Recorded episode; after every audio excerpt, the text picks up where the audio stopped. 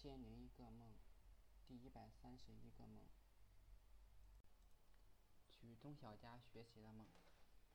有天，我拿着书本，准备去钟晓家学习，走到他家核桃树下的时候，发现树下有用绳子串在起串在一起的三条狗，绳子并没有拴在树上。我有点怕他们家的狗，我记得他们家的狗非常的凶，我还被。钟晓说没事儿，这狗不咬人。我半信半疑的经过核桃树旁，那几条狗果然对我毫不在意。后来我坐在他们家瓦房西屋床上看书。过了一会儿，东威的两个朋友来他们他他们家做客，我不认识他们，继续看书。他们两个一直在聊天。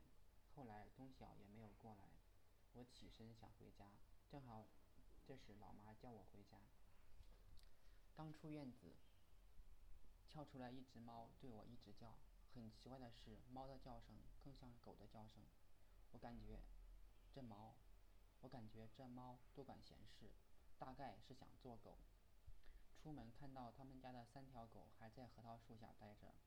走到他们家卖场的时候，我觉得应该背老妈回家，因为她因为车祸残疾了，行动不便。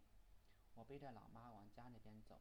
但是没有走多远，感觉老妈从我背上往下掉，我双手要用很大的力气才能抱住她的腿，我就借力往上提，哪知没有跟老妈打招呼，她手里的手电筒滚到人工池里边去了。有个男人站在水边，不知道在做什么。我喊他，希望他能捡起手电筒，他可能耳朵不太好使，喊了好几声才有反应。正想去捡手手电筒的时候，手电筒熄灭了。我觉得他的反应真是慢，不知道在想些什么。现在好了，黑灯瞎火的，估计不好找手电筒了。